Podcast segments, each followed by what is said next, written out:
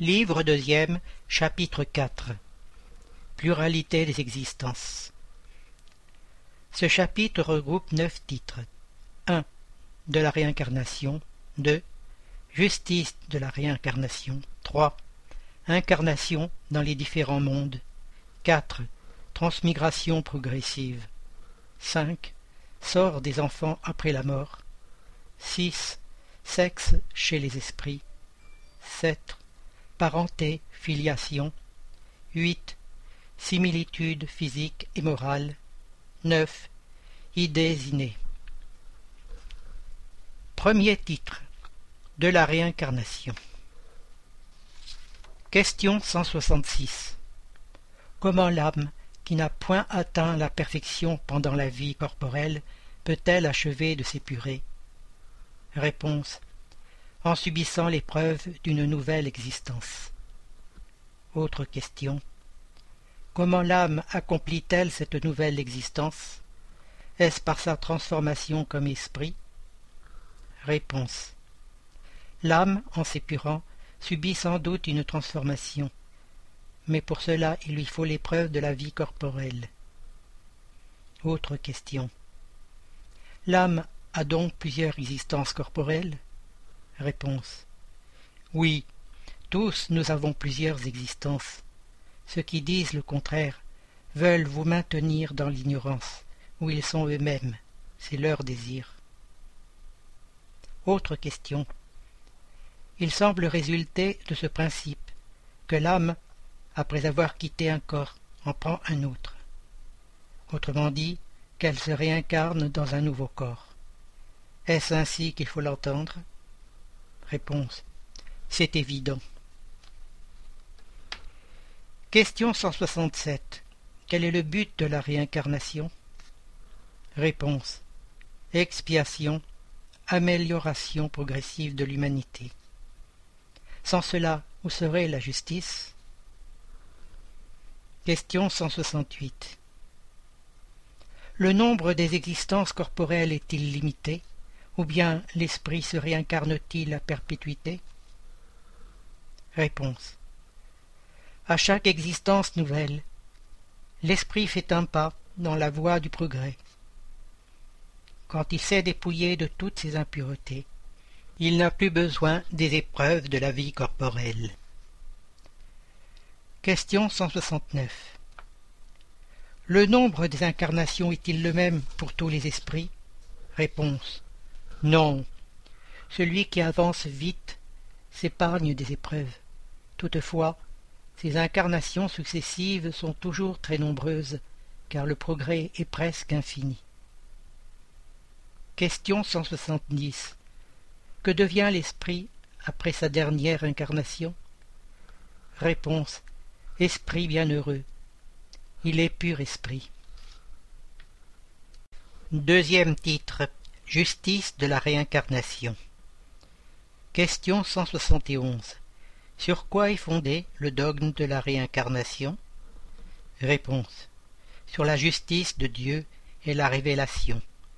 Car nous vous le répétons sans cesse. Un bon père laisse toujours à ses enfants une porte ouverte au repentir. La raison ne te dit-elle pas qu'il serait injuste de priver ce retour du bonheur éternel tous ceux de qui il n'a pas dépendu de s'améliorer? Est-ce que tous les hommes ne sont pas les enfants de Dieu? Ce n'est que parmi les hommes égoïstes qu'on trouve l'iniquité, la haine implacable, les châtiments sans rémission. Commentaire Tous les esprits tendent à la perfection, et Dieu leur en fournit les moyens par les épreuves de la vie corporelle. Mais dans sa justice, il leur réserve d'accomplir dans de nouvelles existences ce qu'ils n'ont pu faire ou achever dans une première épreuve. Il ne serait ni selon l'équité, ni selon la bonté de Dieu de frapper à jamais ceux qui ont pu rencontrer des obstacles à leur amélioration en dehors de leur volonté, et dans le milieu même où ils se trouvent placés. Si le sort de l'homme était irrévocablement fixé après sa mort. Dieu n'aurait point pesé les actions de tous dans la même balance et ne les aurait point traités avec impartialité. La doctrine de, la réincarnation, c'est-à-dire celle qui consiste à admettre pour l'homme plusieurs existences successives, est la seule qui réponde à l'idée que nous nous faisons de la justice de Dieu à l'égard des hommes placés dans une condition morale inférieure, la seule qui puisse nous expliquer l'avenir et asseoir nos espérances, puisqu'elle nous offre le moyen de racheter nos erreurs par de nouvelles épreuves. La raison nous l'indique et les bons esprits nous l'enseignent. L'homme qui a la conscience de son infériorité puise dans la doctrine de la réincarnation une espérance consolante. S'il croit à la justice de Dieu, il ne peut espérer être, pour l'éternité, l'égal de ceux qui ont mieux fait que lui. La pensée que cette infériorité ne le désirite pas à tout jamais du bien suprême, et qu'il pourra la conquérir par de nouveaux efforts, le soutient et ranime son courage. Quel est celui qui, au terme de sa carrière, ne regrette pas d'avoir acquis plus tard une expérience dont il ne peut plus profiter Cette expérience tardive n'est point perdue. Il la mettra à profit dans une nouvelle vie. Troisième titre Incarnation dans les différents mondes. Question 172. Nos différentes existences corporelles s'accomplissent-elles toutes sur la terre? Réponse. Non, pas toutes, mais dans les différents mondes. Celle d'ici-bas n'est ni la première ni la dernière, et c'est une des plus matérielles et des plus éloignées de la perfection. Question 173. L'âme à chaque nouvelle existence corporelle, passe-t-elle d'un monde à l'autre, ou bien peut-elle en accomplir plusieurs sur le même globe? Réponse. Elle peut revivre plusieurs fois sur le même globe, si elle n'est pas assez avancée pour passer dans un monde supérieur. Autre question. Ainsi, nous pouvons reparaître plusieurs fois sur la Terre? Réponse. Certainement. Autre question. Pouvons-nous y revenir après avoir vécu dans d'autres mondes? Réponse. Assurément. Vous avez déjà pu vivre ailleurs et sur la terre. Question 174. Est-ce une nécessité de revivre sur la terre? Réponse. Non. Mais si vous n'avancez pas, vous pouvez aller dans un autre monde qui ne vaut pas mieux et qui peut être pire. Question 175. Y a-t-il un avantage à revenir habiter sur la terre? Réponse. Aucun avantage particulier, à moins d'y être en mission. Alors on avance, là comme ailleurs. Autre question. Ne serait-on pas plus heureux de rester esprit? Réponse. Non, non, on serait stationnaire et l'on veut avancer vers Dieu. Question 176. Les esprits, après avoir été incarnés dans d'autres mondes, peuvent-ils l'être dans celui-ci sans y avoir jamais paru? Réponse. Oui, comme vous dans les autres. Tous les mondes sont solidaires. Ce qui ne s'accomplit pas dans l'un s'accomplit dans un autre. Autre question. Ainsi, il y a des hommes qui sont sur la terre pour la première fois. Réponse. Il y en a beaucoup, et à divers degrés. Autre question. Peut-on reconnaître un, signe quelconque quand un esprit en est à sa première apparition sur la terre? Réponse. Cela n'aurait aucune utilité. Question 177. Pour arriver à la perfection et au bonheur suprême, qui est le but final de tous les hommes, l'esprit doit-il passer par la filière de tous les mondes qui existent dans l'univers? Réponse non, car il y a beaucoup de mondes qui sont au même degré, et où l'esprit n'apprendrait rien de nouveau. Autre question. Comment alors expliquer la pluralité de ces existences sur le même globe? Réponse. Il peut s'y trouver chaque fois dans des positions bien différentes, qui sont pour lui autant d'occasions d'acquérir de l'expérience. Question 178 Les esprits peuvent-ils revivre corporellement dans un monde relativement inférieur à celui où ils ont déjà vécu? Réponse Oui, quand ils ont à remplir une mission, pour aider au progrès. Et alors ils acceptent avec joie les tribulations de cette existence, parce qu'elles leur fournissent un moyen d'avancer. Autre question. Cela ne peut-il pas aussi avoir lieu par expiation Et Dieu ne peut-il envoyer des esprits rebelles dans des mondes inférieurs? Réponse. Les esprits peuvent rester stationnaires, mais ils ne rétrogradent pas. Et alors leur punition est de ne pas avancer et de recommencer les existences mal employées dans le milieu qui convient à leur nature. Autre question. Quels sont ceux qui doivent recommencer la même existence? Réponse. Ceux qui faillissent à leur mission ou à leurs épreuves. Question 179. Les êtres qui habitent chaque monde sont-ils tous arrivés au même degré de perfection? Réponse non. C'est comme sur la terre.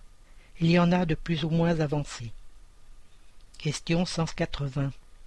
En passant de ce monde dans un autre, l'esprit conserve-t-il l'intelligence qu'il avait dans celui-ci? Réponse sans doute.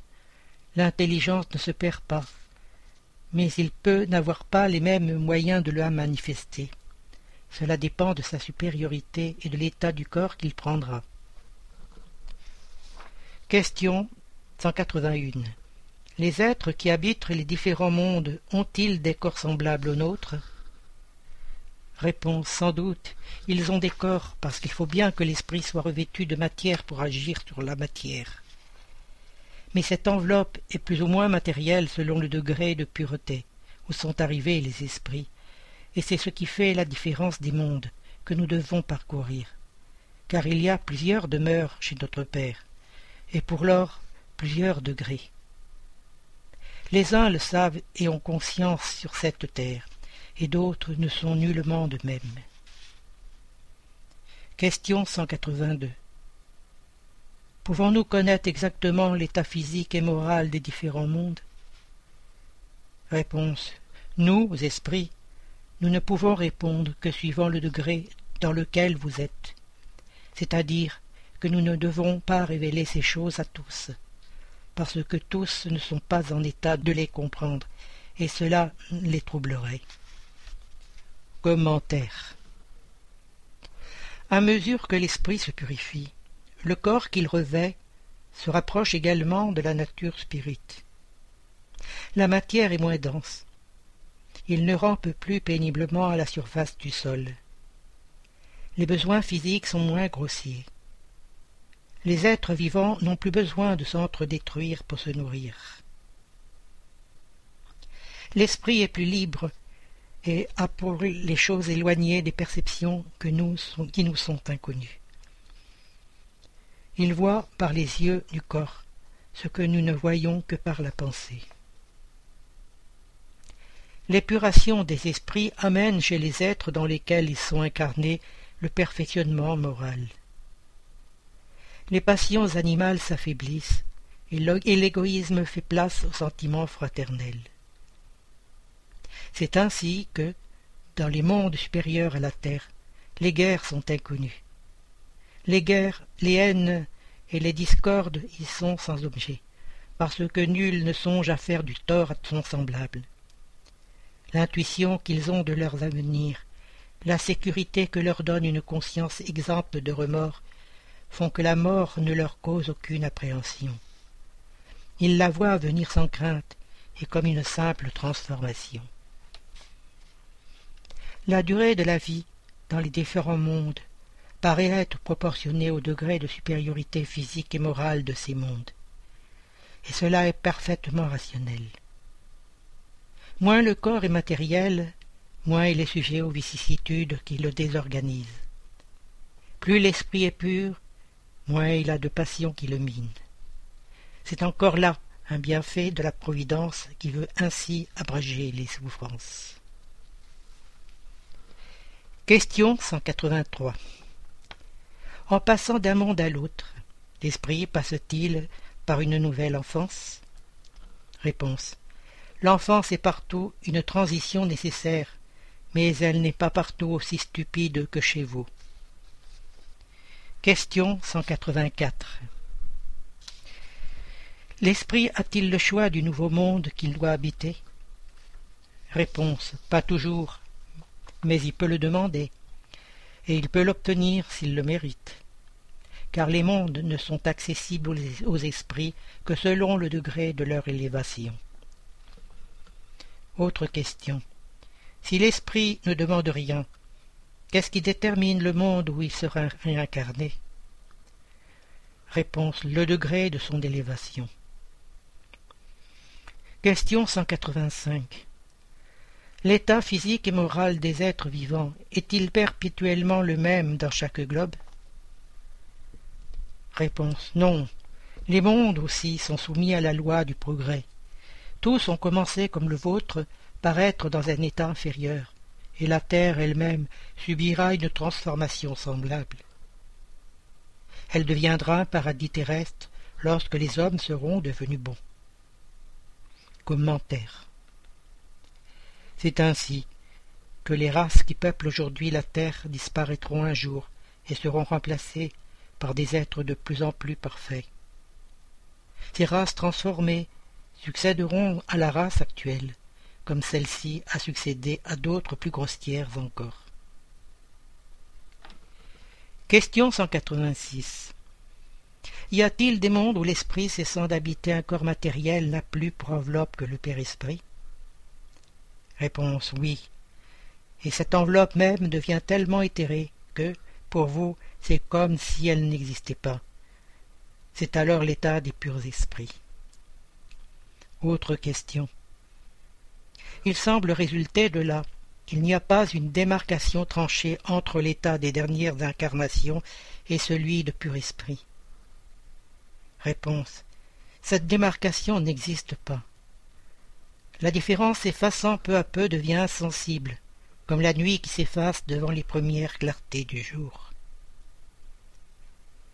Question 187 la substance du Père-Esprit est-elle la même dans tous les globes? Réponse non. Elle est plus ou moins éthérée.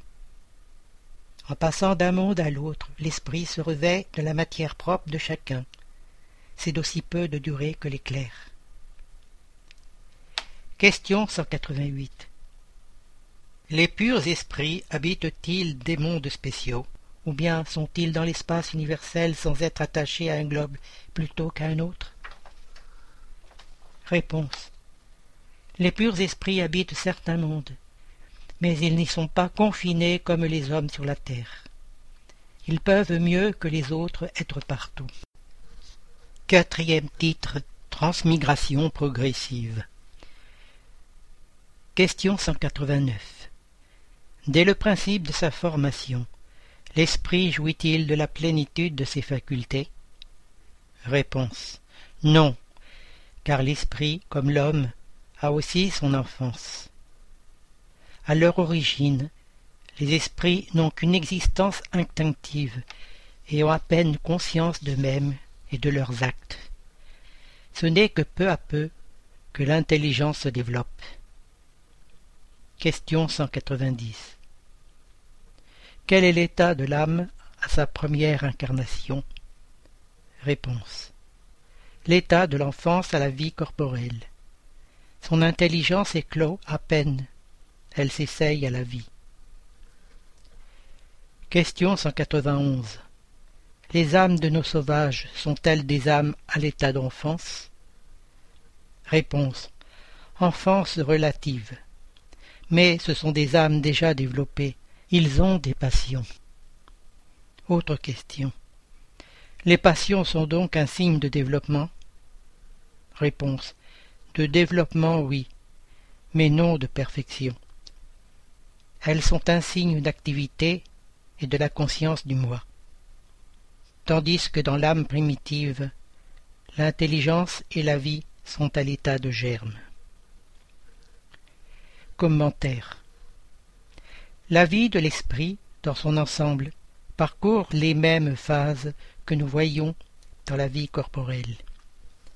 Il passe graduellement de l'état d'embryon à celui de l'enfance, pour arriver par une succession de périodes à l'état adulte qui est celui de la perfection, avec cette différence qu'il n'a pas de déclin et de décrépitude comme dans la vie corporelle, que sa vie, qui a eu un commencement, n'aura pas de fin, qu'il lui faut un temps immense, à notre point de vue, pour passer de l'enfance spirite à un développement complet, et son progrès s'accomplit non sur une seule sphère, mais en passant par des mondes divers.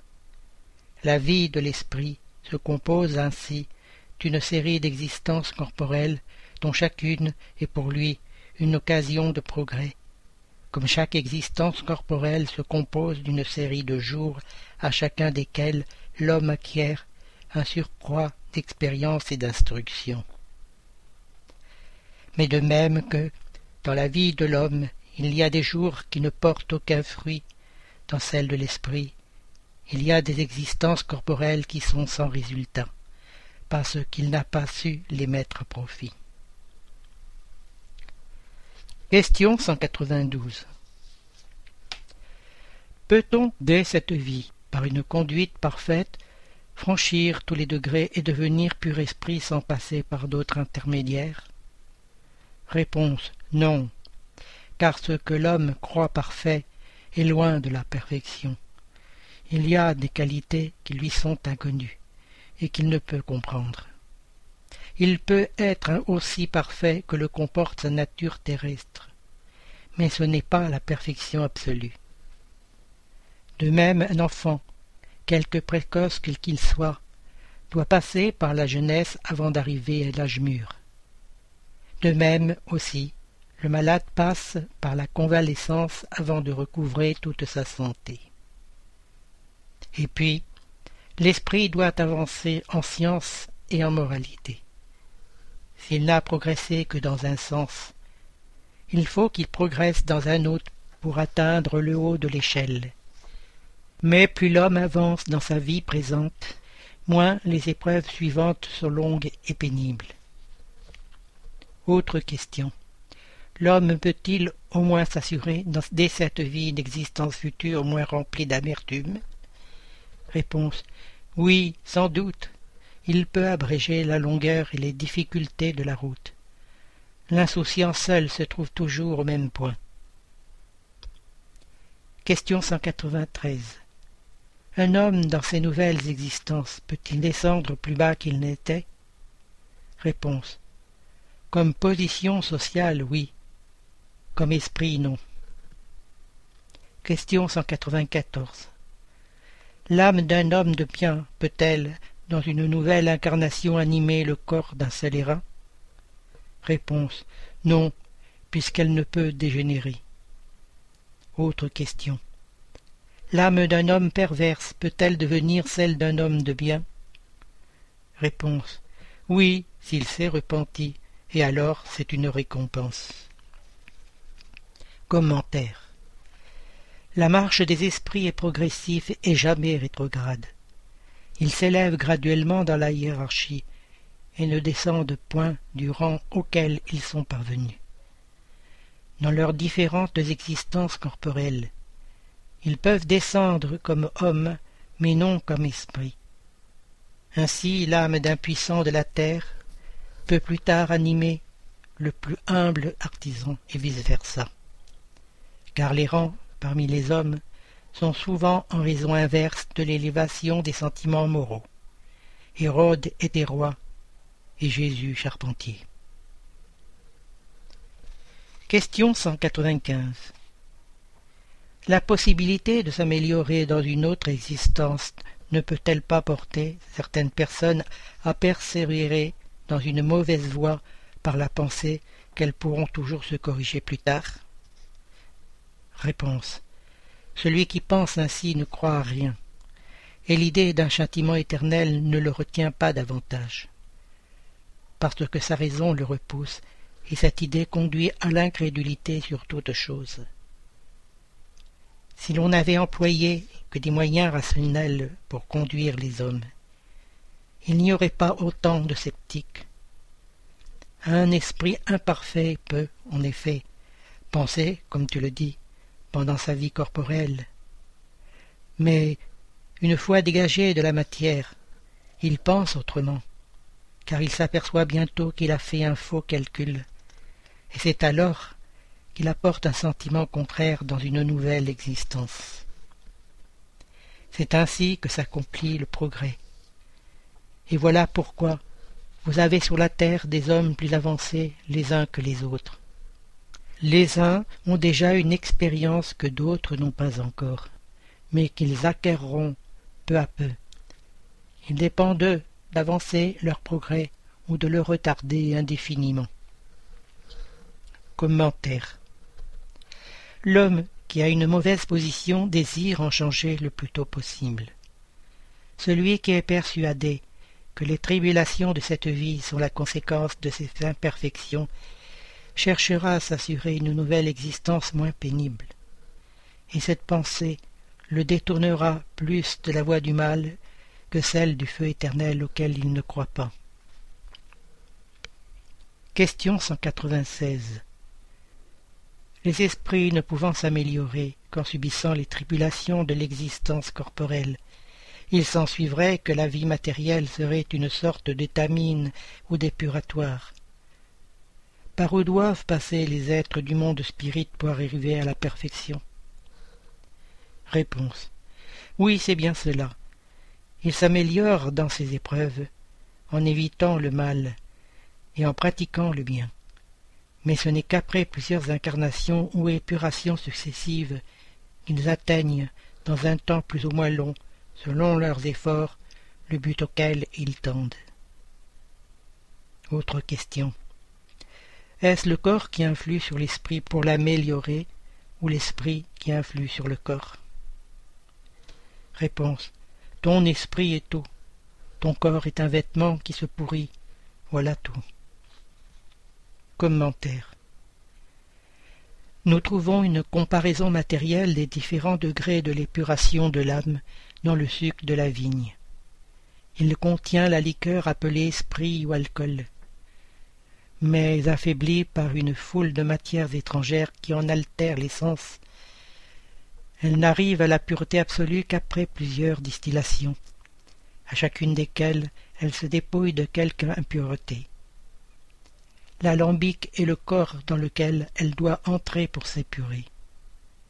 Les matières étrangères sont comme le Père Esprit qui s'épure lui-même à mesure que l'Esprit approche de la perfection. Cinquième titre. Sort des enfants après la mort. Question 197. L'esprit d'un enfant mort en bas âge est-il aussi avancé que celui de l'adulte? Réponse quelquefois beaucoup plus, car il peut avoir beaucoup plus vécu et avoir plus d'expérience, si surtout il a progressé. Autre question. L'esprit d'un enfant peut ainsi être plus avancé que celui de son père? Réponse. Cela est très fréquent. Ne le voyez-vous pas souvent vous-même sur la terre?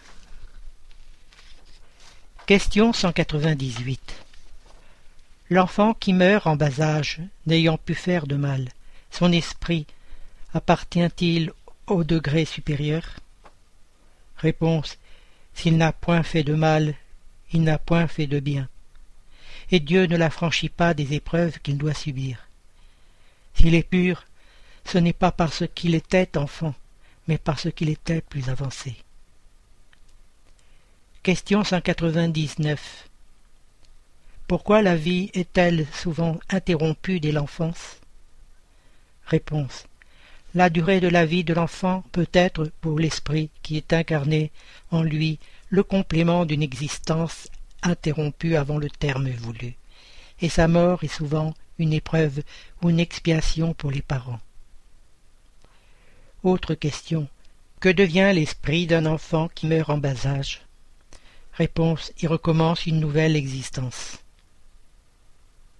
Commentaire.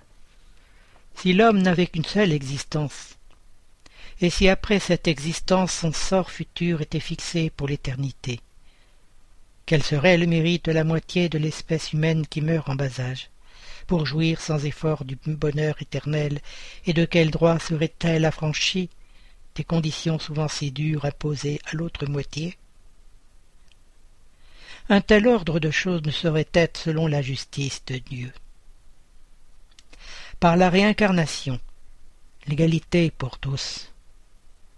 L'avenir appartient à tous sans exception, et sans faveur, pour aucun. Ceux qui arrivent les derniers ne peuvent s'en prendre qu'à eux-mêmes. L'homme doit avoir le mérite de ses actes, comme il en a la responsabilité. Il n'est d'ailleurs pas rationnel de considérer l'enfance comme un état normal d'innocence. Ne voit-on pas des enfants doués des plus mauvais instincts à un âge où l'éducation n'a point encore pu exercer son influence? N'en voit-on pas qui semblent apporter en naissant l'astuce, la fausseté, la perfidie, l'instinct même du vol et du meurtre, et cela nonobstant les bons exemples dont ils sont entourés? La loi civile absout leurs méfaits, parce que, disent-elles, ils ont agi sans discernement. Elle a raison parce qu'en effet, ils agissent plus instinctivement que de propos délibérés. Mais d'où peuvent provenir ces instincts si différents chez des enfants du même âge, élevés dans les mêmes conditions et soumis aux mêmes influences? D'où vient cette perversité précoce, si ce n'est que l'infériorité de l'esprit, puisque l'éducation n'y est pour rien? Ceux qui sont vicieux, c'est que leur esprit a moins progressé, et alors il en subit les conséquences, non par ses actes d'enfant, mais pour ceux de ses existences antérieures. Et c'est ainsi que la loi est la même pour tous, et que la justice de Dieu atteint tout le monde.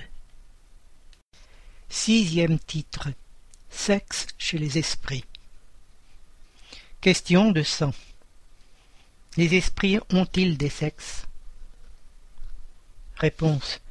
Non, point comme vous l'entendez, car les sexes dépendent de l'organisation il y a entre eux amour et sympathie, mais fondés sur la similitude des sentiments. Question de cent une. L'esprit qui a animé le corps d'un homme peut-il, dans une nouvelle existence, animer celui d'une femme et réciproquement? Réponse oui, ce sont les mêmes esprits qui animent les hommes et les femmes. Question 202. Quand on est esprit, Préfère-t-on être incarné dans le corps d'un homme ou d'une femme? Réponse. Cela importe peu à l'esprit. C'est suivant les épreuves qu'il doit subir. Commentaire. Les esprits s'incarnent hommes ou femmes, parce qu'ils n'ont pas de sexe. Comme ils doivent progresser en tout, chaque sexe, comme chaque position sociale, leur offre des épreuves et des devoirs spéciaux et l'occasion d'acquérir de l'expérience. Celui qui serait toujours homme ne serait que ce que savent les hommes. Septième titre Parenté, filiation. Question 203. Les parents transmettent-ils à leurs enfants une portion de leur âme, ou bien ne font-ils que leur donner la vie animale à laquelle une âme nouvelle vient plus tard ajouter la vie morale? Réponse. La vie animale seule, car l'âme est indivisible. Un père stupide peut avoir des enfants d'esprit, et vice-versa. Question 204 Puisque nous avons eu plusieurs existences, la parenté remonte-t-elle au-delà de notre existence actuelle? Réponse Cela ne peut être autrement. La succession des existences corporelles établit entre les esprits des liens qui remontent à vos existences antérieures. De là, souvent des causes de sympathie entre vous et certains esprits qui vous paraissent étrangers. Question 205. Aux yeux de certaines personnes, la doctrine de la réincarnation semble détruire les liens de famille en les faisant remonter au-delà de l'existence actuelle. Réponse. Elle les étend, mais elle ne les détruit pas. La parenté étant fondée sur des affections antérieures, les liens qui unissent les membres d'une même famille sont moins précaires. Elle augmente les devoirs de la fraternité, puisque, dans votre voisin ou dans votre serviteur, peut se trouver un esprit qui a tenu à vous par les liens du sang. Autre question. Elle diminue cependant l'importance que quelques-uns attachent à leur filiation, puisqu'on peut avoir eu pour père un esprit ayant appartenu à une toute autre race ou ayant vécu dans une condition tout autre. Réponse. C'est vrai, mais cette importance est fondée sur l'orgueil. Ce que la plupart honorent dans leurs ancêtres, ce sont les titres, le rang, la fortune. Tel rougirait d'avoir eu pour aïeul un cordonnier honnête homme, qui se vantera de descendre d'un gentilhomme débauché. Mais quoi qu'ils disent ou fassent, ils n'empêcheront pas les choses d'être ce qu'elles sont car Dieu n'a pas réglé les lois de la nature sur leur vanité. Question de 106 De ce qu'il n'y a pas de filiation entre les esprits des descendants d'une même famille, s'ensuit-il que le culte des ancêtres soit une chose ridicule? Réponse. Assurément non, car on doit être heureux d'appartenir à une famille dans laquelle des esprits élevés se sont incarnés. Quoique les esprits ne procèdent pas les uns des autres, ils n'en ont pas moins d'affection pour ceux qui tiennent à eux par les liens de la famille, car ces esprits sont souvent attirés dans telle ou telle famille par des causes de sympathie ou par des liens antérieurs. Mais croyez bien que les esprits de vos ancêtres ne sont nullement honorés du culte que vous leur rendez par orgueil. Leur mérite ne rejaillit sur vous qu'autant que vous vous efforcez de suivre les bons exemples qu'ils vous ont donnés. Et c'est alors seulement que votre souvenir peut non seulement leur être agréable, mais même leur être utile. Huitième titre Similitudes physiques et morales. Question de 107. Les parents transmettent souvent à leurs enfants une ressemblance physique leur transmettent-ils aussi une ressemblance morale? Réponse. Non, puisqu'ils ont des âmes ou des esprits différents. Le corps procède du corps, mais l'esprit ne procède pas de l'esprit. Entre les descendants des races, il n'y a que consanguinité. Autre question.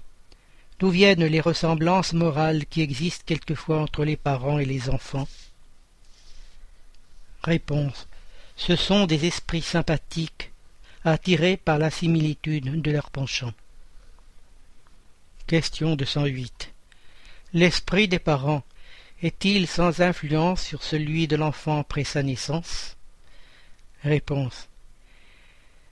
Il en a une très grande. Comme nous l'avons dit, les esprits doivent concourir au progrès les uns des autres. Eh bien, L'esprit des parents a pour mission de développer celui de leurs enfants par l'éducation. C'est pour lui une tâche. S'il y faillit, il est coupable. Question de 109. Pourquoi des parents bons et vertueux donnent-ils naissance à des enfants d'une nature perverse? Autrement dit, pourquoi les bonnes qualités des parents n'attirent-elles pas toujours, par sympathie, un bon esprit pour animer leurs enfants Réponse. Un mauvais esprit peut demander de bons parents, dans l'espérance que leurs conseils le dirigeront dans une voie meilleure, et souvent Dieu le leur confie. Question de 110. Les parents peuvent-ils, par leurs pensées et leurs prières, attirer dans le corps de l'enfant un bon esprit plutôt qu'un esprit inférieur? Réponse non.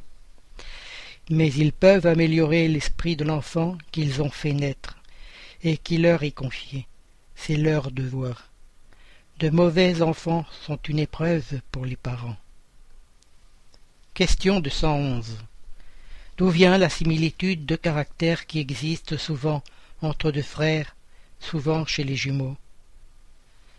Réponse esprit sympathique qui se rapprochent par la similitude de leurs sortiments et qui sont heureux d'être ensemble. Question de 112. Dans les enfants dont les corps sont soudés et qui ont certains organes communs, y a-t-il deux esprits, autrement dit deux âmes? Réponse oui, mais leur similitude n'en fait souvent qu'un à vos yeux. Question 213. Puisque les esprits s'incarnent dans les jumeaux par sympathie, d'où vient l'aversion que l'on voit quelquefois entre ces derniers? Réponse ce n'est pas une règle que les jumeaux n'ont que des esprits sympathiques. Des esprits mauvais peuvent vouloir lutter ensemble sur le théâtre de la vie. Question 214. Que penser des histoires d'enfants se battant dans le sein de la mère Réponse. Figure, pour peindre que leur haine était invétérée, on l'a fait remonter avant leur naissance. Généralement, vous ne tenez pas assez compte des figures poétiques. Question de 115. D'où vient le caractère distinctif que l'on remarque dans chaque peuple? Réponse. Les esprits ont aussi des familles formées par la similitude de leurs penchants, plus ou moins épurés selon leur élévation. Eh bien, un peuple est une grande famille, où se rassemblent des esprits sympathiques. La tendance qu'ont les membres de ces familles à s'unir est la source de la ressemblance qui existe dans le caractère distinctif de chaque peuple. Crois-tu que des esprits bons et humains rechercheront un peuple dur et grossier? Non, les esprits sympathisent avec les masses comme ils sympathisent avec les individus. Là, ils sont dans leur milieu. Question de L'homme conserve-t-il, dans ses nouvelles existences, des traces du caractère moral de ses existences antérieures? Réponse Oui, cela peut arriver. Mais en s'améliorant, il change. Sa position sociale peut aussi n'être plus la même. Si de maître, il devient esclave. Ses goûts seront tous différents, et vous auriez de la peine à le reconnaître l'esprit étant le même dans les diverses incarnations, ces manifestations peuvent avoir de l'une à l'autre certaines analogies, modifiées toutefois par les habitudes de sa nouvelle position, jusqu'à ce qu'un perfectionnement notable ait complètement changé son caractère. Car d'orgueilleux et méchant, il peut devenir humble et humain, s'il s'est repenti. Question 217 L'homme, dans ses différentes incarnations, conserve-t-il des traces du caractère physique des existences antérieures? Le corps est détruit et le nouveau n'a aucun rapport avec l'ancien. Cependant, l'esprit se reflète sur le corps. Certes, le corps n'est que matière, mais malgré cela, il est modelé sur les capacités de l'esprit qui lui imprime un certain caractère, principalement sur la figure, et c'est avec vérité qu'on a désigné les yeux comme le miroir de l'âme. C'est-à-dire que la figure, plus particulièrement, reflète l'âme. Car telle personne excessivement laide a pourtant quelque chose qui plaît, quand elle est l'enveloppe d'un esprit bon, sage, humain tandis qu'il y a des figures très belles qui ne te font rien éprouver, pour lesquelles même tu as de la répulsion. Tu pourrais croire qu'il n'y a que les corps bien faits qui soient l'enveloppe des esprits les plus parfaits, tandis que tu rencontres tous les jours des hommes de bien sous des dehors difformes, sans avoir une ressemblance prononcée. La similitude des goûts et des penchants peut donc donner ce qu'on appelle un air de famille. Commentaire le corps que revêt l'âme dans une nouvelle incarnation, n'ayant aucun rapport nécessaire avec celui qu'elle a quitté, puisqu'elle peut le tenir d'une toute autre souche, il serait absurde de conclure une succession d'existences d'une ressemblance qui n'est que fortuite. Cependant, les qualités de l'esprit modifient souvent les organes qui servent à leur manifestation, et impriment sur la figure et même à l'ensemble des manières un cachet distinct. C'est ainsi que sous l'enveloppe la plus humble on peut trouver l'expression de la grandeur et de la dignité, tandis que sous l'habit du grand Seigneur on voit quelquefois celle de la bassesse et de l'ignominie. Certaines personnes sorties de la position la plus infime prennent sans effort les habitudes et les manières du grand monde. Il semble qu'elles y retrouvent leur élément, tandis que d'autres, malgré leur naissance et leur éducation, y sont toujours déplacées. Comment expliquer ce fait autrement que comme un reflet de ce qu'a été l'esprit? Neuvième titre Idées innées. Question 218 L'esprit incarné ne conserve-t-il aucune trace des perceptions qu'il a eues et des connaissances qu'il a acquises dans ses existences antérieures? Réponse. Il lui reste un vague souvenir qui lui donne ce qu'on appelle des idées innées. Autre question. La théorie des idées innées n'est donc pas une chimère? Réponse. Non. Les connaissances acquises dans chaque existence ne se perdent pas. L'esprit, dégagé de la matière, s'en souvient toujours. Pendant l'incarnation, il peut les oublier en partie momentanément, mais l'intuition qu'il lui en reste aide à son avancement. Sans cela, ce serait toujours à recommencer. À chaque existence nouvelle, l'esprit prend son point de départ de celui où il était resté dans sa précédente existence. Autre question. Il doit ainsi y avoir une grande connexion entre deux existences successives Réponse. Pas toujours aussi grande que tu pourrais le croire, car les positions sont souvent bien différentes, et dans l'intervalle l'esprit a pu progresser. Question de 119. Quelle est l'origine des facultés extraordinaires des individus qui, sans études préalables, semblent avoir l'intuition de certaines connaissances comme les langues, le calcul, etc. Réponse.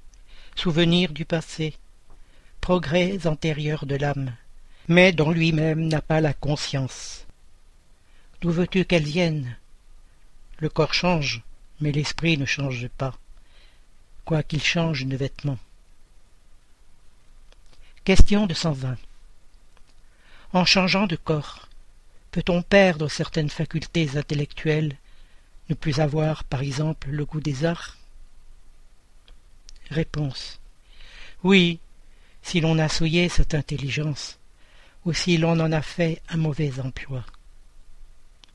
Une faculté peut, en outre, sommeiller pendant une existence, parce que l'esprit veut en exercer une autre, qu'il n'y a pas de rapport. Alors elle reste à l'état latent pour reparaître plus tard. Question 221. Est-ce à un souvenir rétrospectif que l'homme doit, même à l'état sauvage, les sentiments instinctifs de l'existence de Dieu et le pressentiment de la vie future? Réponse. C'est un souvenir qu'il a conservé de ce qu'il savait comme esprit avant d'être incarné. Mais l'orgueil étouffe souvent ce sentiment. Autre question. Est-ce à ce même souvenir que sont dues certaines croyances relatives à la doctrine spirite et que l'on retrouve chez tous les peuples? Réponse. Cette doctrine est aussi ancienne que le monde. C'est pourquoi on la retrouve partout. Et c'est là une preuve qu'elle est vraie. L'esprit incarné, conservant l'intuition de son état d'esprit, a la conscience instinctive du monde invisible. Mais souvent elle est faussée par des préjugés, et l'ignorance y mêle la superstition.